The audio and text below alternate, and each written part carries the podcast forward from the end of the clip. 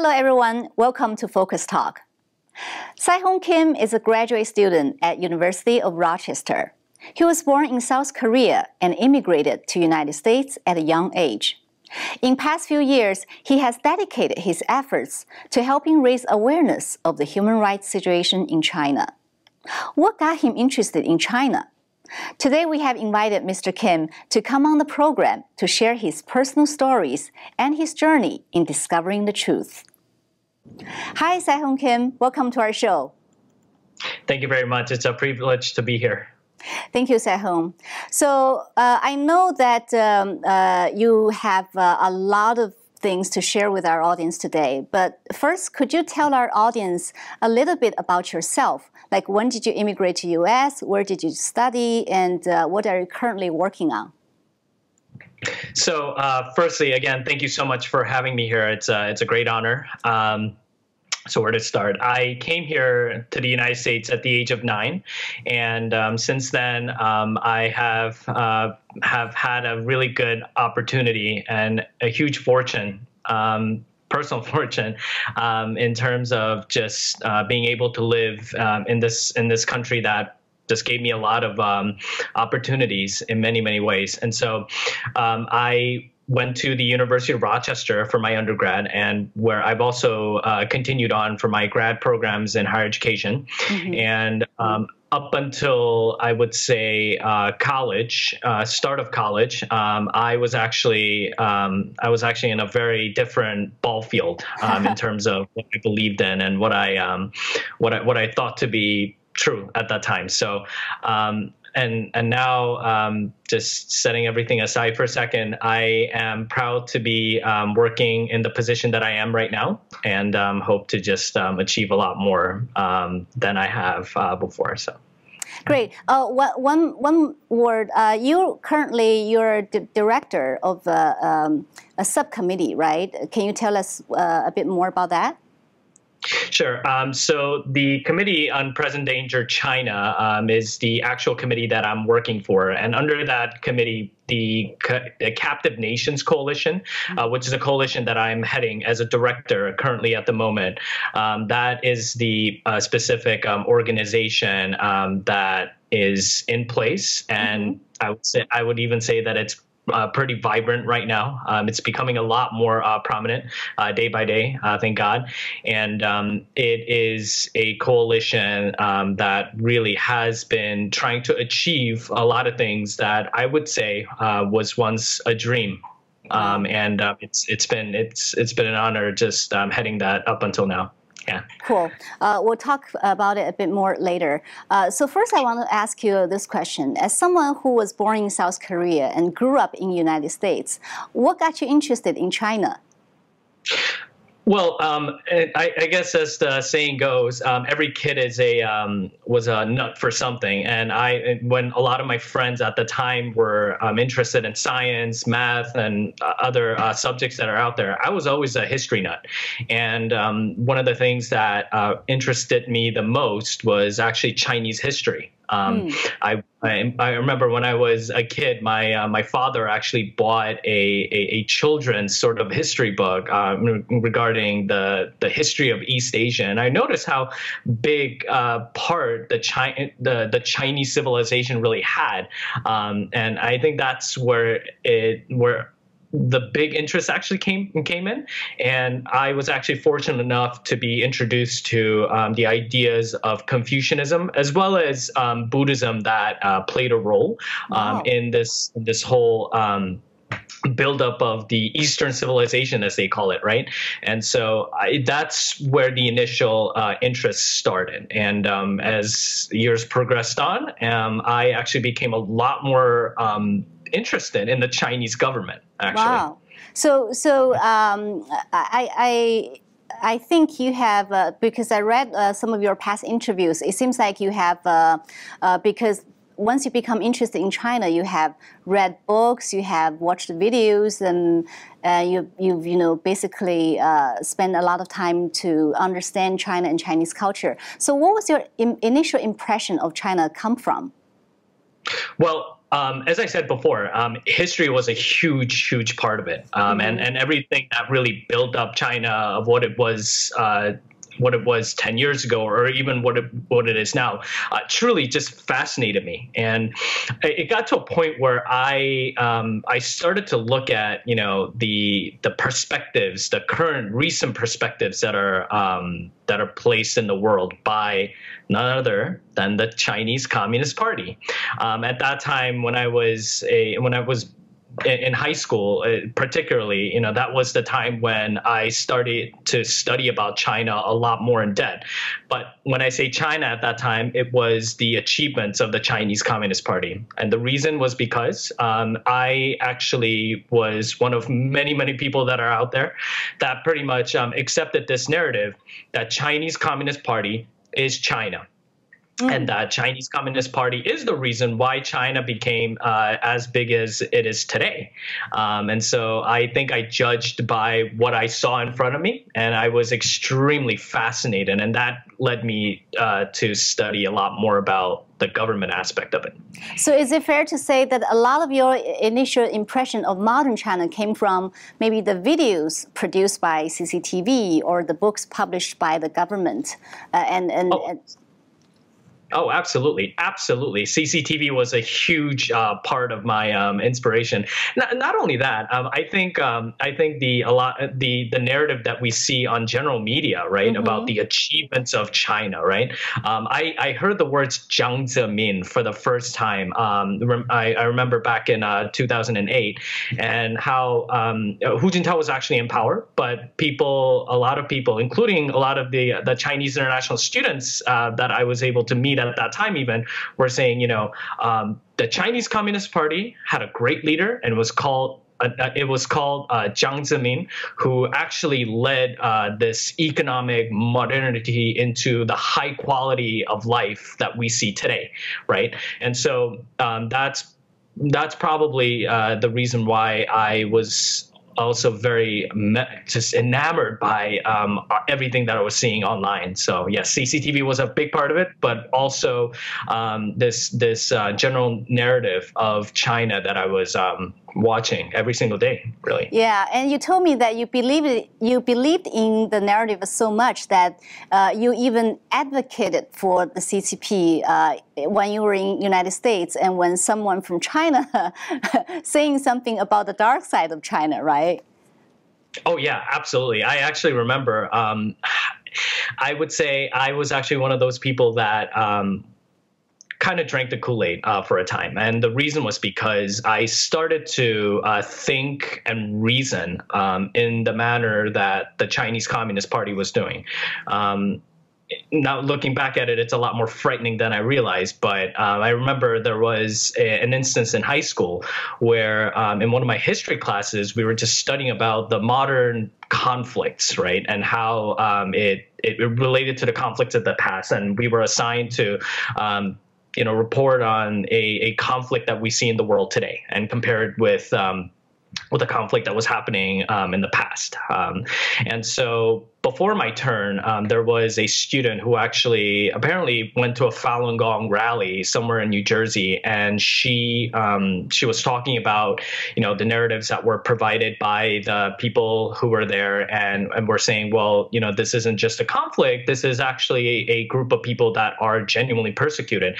And I remember just jumping right onto the the question line and saying, well firstly, my question is this what proof do you have that these people will not somehow rise up against China and, and really ruin the, the plans of, of modernity? Um, after all, if you know the Chinese government at, at that time, I said I, the Chinese government rightfully um, suppressed these people because they were becoming a societal threat.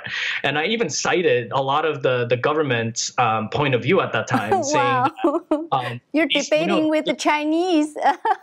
exactly. I, I, even I even said that these people uh, these people are known as a cult. These people are X, Y, and Z. Um, I, I, I really gave all the reasons in the world. Um, eh, what I would even say, well, not the world really. The everything in the CCP's uh, guidelines mm-hmm. about the Falun Gong practitioners, um, and, and, was throwing at him. And but the weird thing was, um, I don't think I ever truly accepted it into my heart. I only knew that it was a fact because of the fact that I was seeing it every single day. Yeah. Hmm. So now you're you're doing a lot to help uh, uh, raise awareness of the human rights situation in China, especially the persecution of these religious groups in China. So something must have happened. Uh, how does this turning point come about? Well, um, I think this is the probably one of the best places to say that simplicity sometimes is the answer. And mm. I say this because um, I, I, guess it started when I entered college, right before I entered college, actually. I actually read a book um, about uh, the Tiananmen Square massacre. Uh, and now, uh, before that, I knew about the Tiananmen Square massacre, and I just simply thought that it was just another pro- protest that happened. And, and, and really, I didn't think that it was a, much of a big deal back then because, hey, what country doesn't have protests or even riots at times, right? But when I actually read the memoirs of the people that were there, and hmm. when I actually read the um, the I would say the on-site uh, stories, you know, that they were trying to portray to the world, a very simple question came into my mind. You know, is this really the China that I know? And if it's not, what else was I missing? Right and so that uh, pretty much got me to at least in this um, area of research and to encourage me to actually go and just talk to these people and, and i and truth be told um, i actually contacted some of the dissidents just out of pure anger um, in, in, in the beginning actually because um, other than the fact that I was thinking that, well, is this the is this the China that I know? On the flip side, I was thinking, how can this be the China that I know? Maybe these people are um, trying to, uh, you know, spread misinformation that's out there. Um, so uh, that's how my initial uh, research began. And as I got um, in touch with many of the people that were there, uh, my perspective uh, began to uh, shift. And um, after that, I, I also had another very very profound experience, uh, which was meeting a, a, a, a, member of the Falun Dafa community in, in Queens um, and, and, Flushing, New York, actually. Wow. Um, in, the, in the middle of dead cold winter, where these ladies who literally looked like any other aunties in the community that I see here. Um, just handing out material, but also just simply um, interested in, in, having a conversations with people, right? Even right, if yeah, I was, saw the, they're on streets. Yeah, absolutely. Um, and if if if it's okay, I would like to just share that experience sure. as well because I think it's really important. We'd you love know, to hear it. Um, exactly. So I mean, firstly, it was funny because here I am in front of these people who I thought was just purely crazy, right? Uh, because that's the narrative that I've been I've been being fed, right, um, the entire time. So I decided, you know, I talked to uh, these dissidents, right? Maybe, maybe I could get more clarifications from these people, and maybe after that, I can really then truly judge that they are in fact crazy, right? If my research was right, right?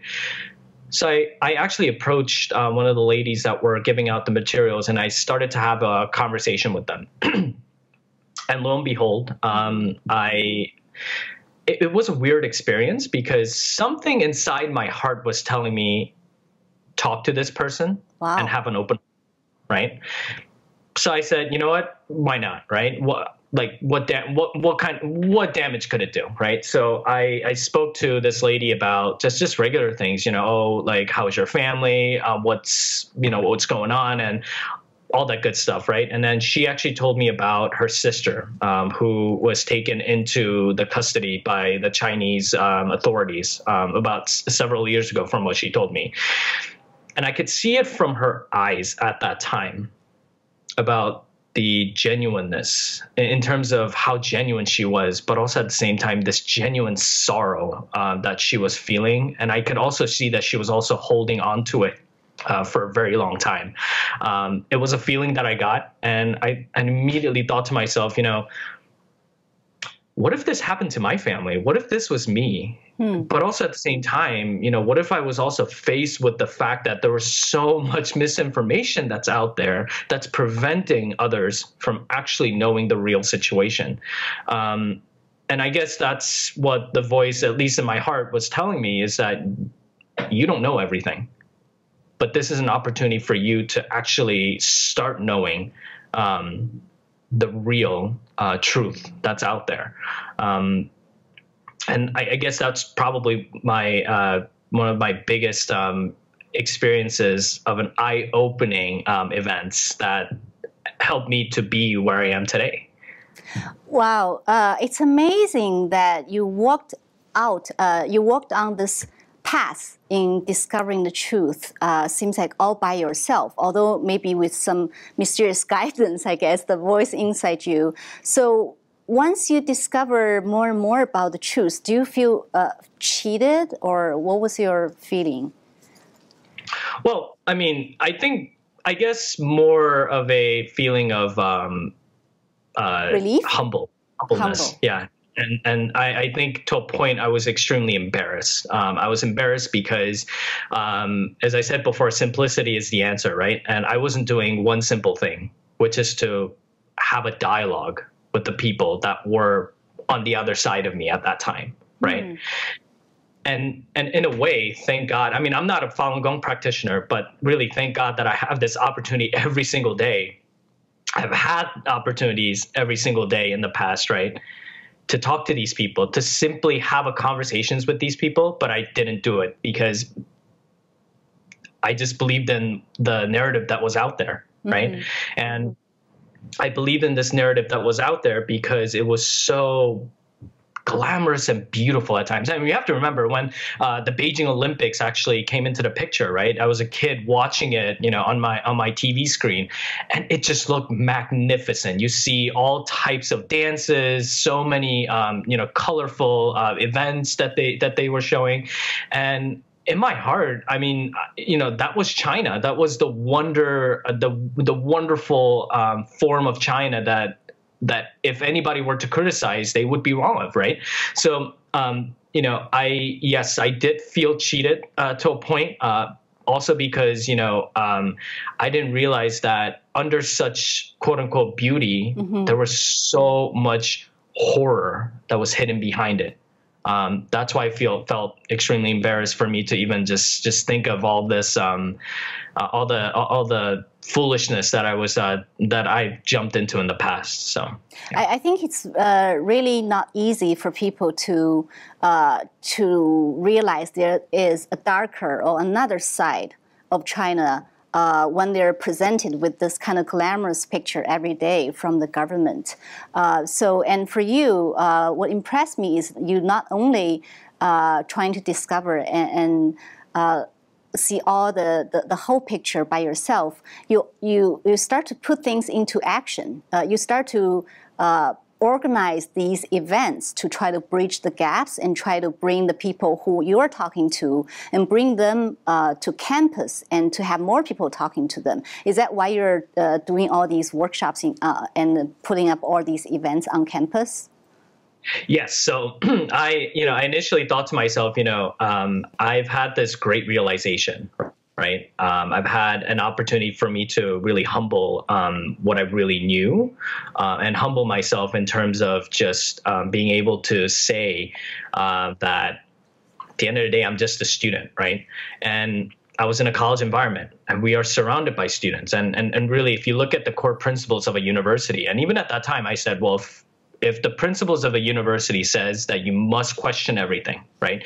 Um, but everyone has to have an opportunity, has to have an opportunity um, to at least um, judge for themselves, right? After looking at the facts, right? Mm-hmm. So I thought to myself, well, how many of me that may be out there, right? How many of uh, Se Hoons that are out there that you know just that, that simply just listen to uh, the narratives of the government and say, well it looks like the truth, so I'm just going to go back to what I'm doing, right? Yeah, maybe um, without realizing. Right, exactly. Without realizing that you could actually do something, right? And so I wanted to at least provide an opportunity to my other fellow students to um, at least have that opportunity, right? To question uh, things for themselves, but also at the same time have a dialogue with these folks that are truly oppressed, right? And mm-hmm. give, and, and, then in turn also give them a voice as well um, to talk to the younger generation, right? Because another thing is this: is that you have to make sure, right, when you're in a free society, right, you have to make sure the next generation. Um, inherits the same opportunities that you do if not anything if not, if not something that's better right so um, i guess just all of that amalgamated together um, you know it just it just came out to be a bunch of uh, human rights events that are spring on campus so and you're doing those uh, like uh, regularly, like annually, and then you're inviting people from different groups, right? Tibetans or Falun Gong practitioners. Yeah, so I, I did I try to do one every single semester um, in different forms. So I did a couple of um, I, I definitely did a, a you know a, a, dialogue event or a panelist uh, event. I actually even did a uh, a cultural a Tibetan cultural event along with the Himalayan cultural events. Um, and recently, I was able to bring uh, a couple of uh, members from the Uyghur community. Uh, one of them who was a, a survivor of the the recent concentration camps. Wow. So yes, so I, you know, those are the things that I've been doing. And with the pandemic hitting, um, it still hasn't stopped me. Um, the, you know, the, the, um, the sort of uh, outreach has still been going on. One of the things that I did was um, last uh, this last um, Ramadan actually um, uh, I actually delivered a few uh, packets of food to my um, friends in the Muslim community uh, with a note saying that, you know, please remember what's happening to the Uyghurs. And I remember that really connected everyone together and everyone else uh, who uh, was aware of this outreach. Um, they were also beginning to realize the um, the horrors of the CCP. Many of them were actually calling me and saying, we didn't know about this whole Falun Gong situation. We didn't know about this whole Tibetan situation. Can you tell us more about it? Right? So that actually got more um, uh, conversation going in multiple communities, and um, it it really became an opportunity for me to just um, uh, just formulate uh, this this bond of friendship among so many people together, right? Um, to not only to not only really um, address the threats of the CCP, right? Yeah. But in a way, show the CCP that us, the outsiders, are uniting and that we are never going to forget what they've done. Yeah, you know, you you uh, I'm sure a lot of communities uh, they uh, become know you know they've known you more and more, and also among the Chinese students, uh, they, they know you. Uh, it's one thing interesting is I read the article that talked about you, your personal stories, and in the article that was a Chinese uh, that was a report on Chinese Epoch Times. In the report, it says that these Chinese students they had the emails uh, going on between them, and they referred you as that Korean guy. because you're yeah. the one who put up all these events, all these workshops that, that talks about the true situation in China. So I, I, guess during the process, you've also met a lot of resistance, right, from these Chinese students.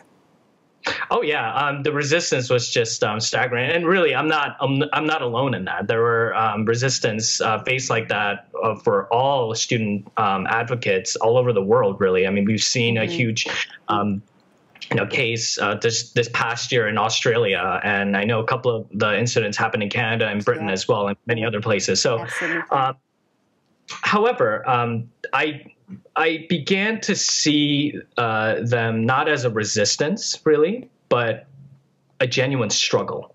Um, hmm. And what I mean by that is, you know, it's it's also another challenge, at least for us who were born in a free environment, um, to to to to come to a realization that we are at, we're all at the end of the day human beings and that um, every one of us desire the truth to a point right and so uh, when we saw when I saw this quote unquote resistance from the Chinese uh, international students, you know, I, I noticed that many of them weren't doing it for out of out of anything that was malicious from the heart. Many of them were just acting out of emotion, or many of them were just acting out of just pure quote unquote patriotism for for China, right? Without really um, looking at the other side um, as as as I as I chose to do years ago, and so um, it was also a humbling moment uh, because I thought to myself, well, who am I to get angry? Who am I to you know judge them when I was in the same exact situation as they were? Right? Yeah, you can really understand them. I think. Yeah, absolutely. And and that's and that's a humbling point that everyone needs to realize is that at the end of the day, Chinese international students, that's why Chinese people in general are not our enemies, you know, because look, we're all at the end of the day human beings, right? We we all desire pretty much the same thing, right? To live in a free society, whether we realize it or not, right? And so um, I think the best way to at least um, get this get this sort of truth that's out there. Um, you got to start with a conversation. And and um, i think that's where um, a lot of the struggles came in because um, a lot of these a lot of the international uh, chinese students that i was meeting weren't simply ready for that or were thinking that they weren't ready for that. But um, but many of them actually uh, turned around and said you know what? Let's have a talk. Let's have a talk yeah, yeah. I think um, uh, I I agree that a lot of these Chinese students, their reaction was probably spontaneous, like you said. Uh, you know, it's probably a result of the this long time. Uh, you know, you can call it brainwash or propaganda. You know, a result of the propaganda. Uh, from the Chinese government. Um, but I think there's also some other factor in there because I read the uh, reports as saying that there's some organization like CSSA, you know, these Chinese students organization, they have ties with the Chinese consulate. So, so in terms of the resistance and the, uh, even sometimes, uh, uh, I, I, would say maybe physical uh, pushback uh, by these uh, from these student bodies. Um, do you feel that the Chinese consulate in New York may have played a role in it? I, think I think that's the role of con- Chinese consulates everywhere. You know, it's been proven by many, many, many intelligence reports that were, um, I guess, at least the ones that were available, that Chinese consulates and, and Chinese embassy all throughout the world notorious for um, doing these type of operations. And I actually, um, one of the leaked um, WeChat um, discussions that uh, that was from a, a CSSA uh, group in University of Rochester mm-hmm. this this past summer. Actually, they actually admitted that they were a bridge between the Chinese consulate and the Chinese students at the University of Rochester. Um, that that may sound benign. That may sound like you know just another ordinary thing um, that's out there but as per my experience, it's really not. Um, and I, I, know that it's really not because um, a lot of the international Chinese students that I've met over the years, um, there was a, they showed a genuine fear to mm. a hmm. certain extent uh, wow. when talking about um, these things. Um, and um, but I know for a fact that there's still hope um, you know, regardless of any of that, because a lot of international students, on the other hand, um, actually came over to me and said, you know, um, we want to have a discussion with you. We want to have a discussion with you because um, actually one of the Chinese students actually who came and had a discussion with me, um, his aunt was actually uh, practicing Falun Gong, and she and then he said, hey, you know. Um, my family cut ties with her, but I I used to love my aunt, you know, growing up. And um, can you do you think you can you know help me get more information about them right wow. and information about what they do so stuff like that really um, became an opportunity for me to um, at least uh, at, least not only start a conversation but engage them in this um, environment in our environment where they can think for themselves and i think the other insurance um, that they've got was simply with the fact that um, you know before any event that you know that I, I held in the past, right? In the past eight years or nine years, I, I would say it. Um, I made sure to tell everybody in the audience to not trust anything that we were saying. Not trust. Uh, don't trust a word that's coming out um, of the the panelists, mm-hmm. right? But on the flip side, um, do I, I encourage everyone to do their research and make a decision based on what they believe is right or wrong, right? And at that and at that point, until uh, this day, I don't care what what what um, what conclusion that they uh, you know that you know that they had after their research. The fact is, they took advantage of a free environment, right? Thought for mm-hmm. themselves yeah. right and then judged what is right right and that's and, and, that i think is probably was one of the biggest um, achievements um, of these events because um, we live in a democratic society and we should be living out the values of a democratic society especially with those from countries that are under an authoritarian rule right not because we're better or any or anything right but because we um, put them on on an equal scale as we do, right? And saying if I have the opportunity uh, to question everything and enjoy every part of democracy, I'm going to make sure that when you're here, at least when you're here, I'm going to make sure that a you are protected and and b right uh, you enjoy the same rights as I do. So um, it was an achievement that really achieved um, hundreds of more things right than one realized. So. Well, that actually was that, that is my next question, but I think you in in a way you have already answered it because you've been walking this path in the past nine ten years. Um, it's not an easy path, uh, but I'm sure there are a lot of rewards, you know, uh, uh during this whole process. So, so what's the biggest reward if you want to expand on that point? Well, the biggest reward um, is that these students had the opportunity, right, um, to enjoy um, this this this chance to really think for themselves, right, mm-hmm. and and again, I think the best reward is actually yet to come because again these are the members of the next generation right that will lead on um, whatever need to be led on um, back in china. And from what i know many of them actually do go back to china and, and work in different sectors of society right? Um, and I think the biggest reward um, at this point is knowing the fact that they actually got the information, but also many of them, a, a, a great number of them actually became my personal friends, right?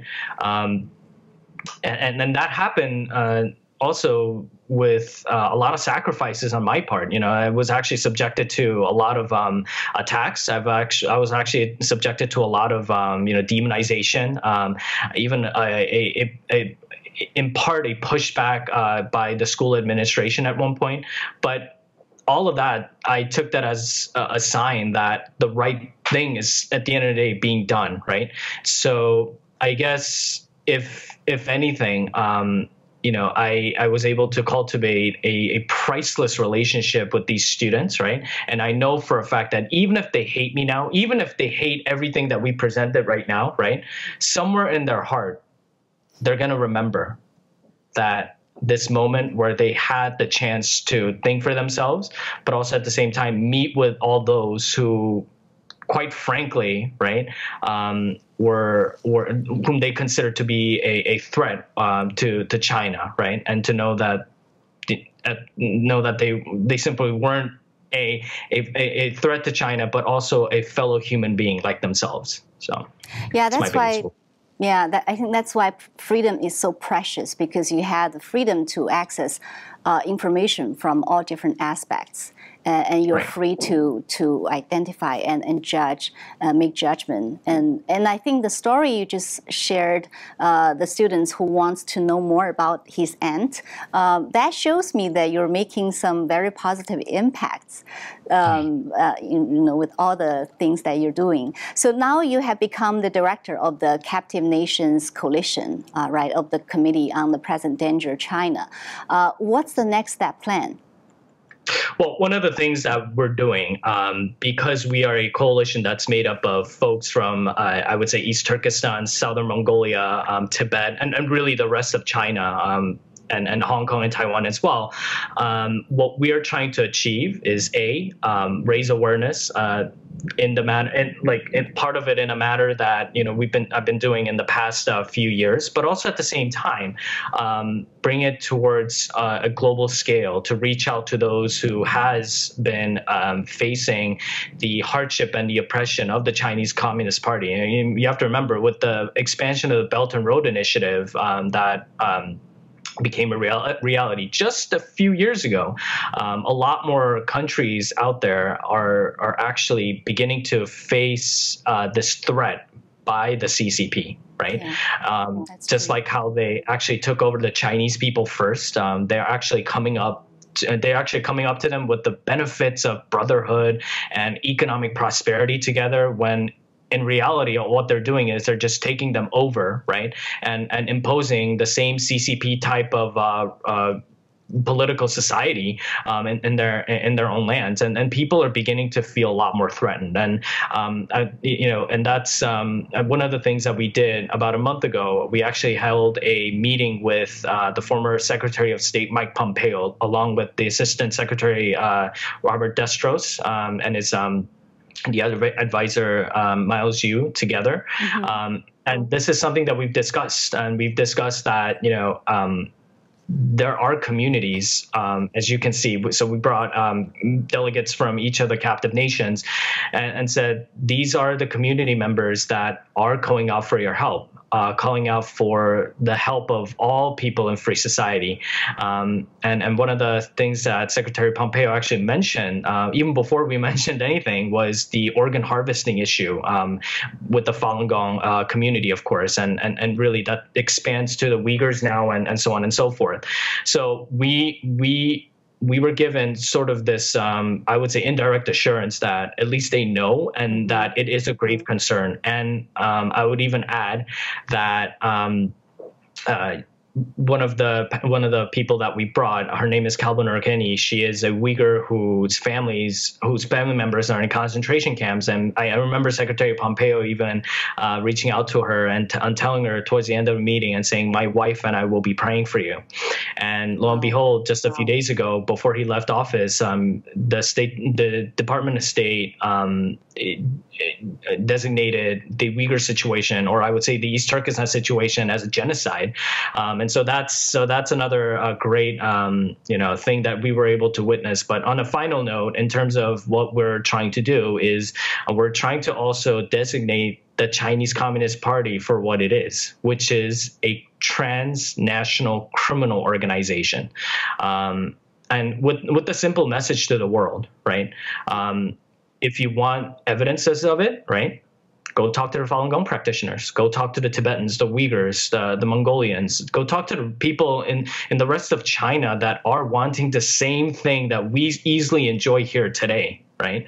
Um, I think we owe it to those people. I think we also owe it to the people in Hong Kong, whom we have we have said, you know, on a general sense, uh, have said that we're standing with them. Well, if we're really standing with them, if, we if we truly do stand with those in the Falun Gong community or the Tibetans and so on and so forth, um, then we must act on it, right? So mm-hmm. that's what we are trying to achieve right now, and um, I'm I'm I'm very honored to say that it's going extremely well. Well, this is great. Uh, I think what you guys are doing are so important, and I hope more people will join your efforts.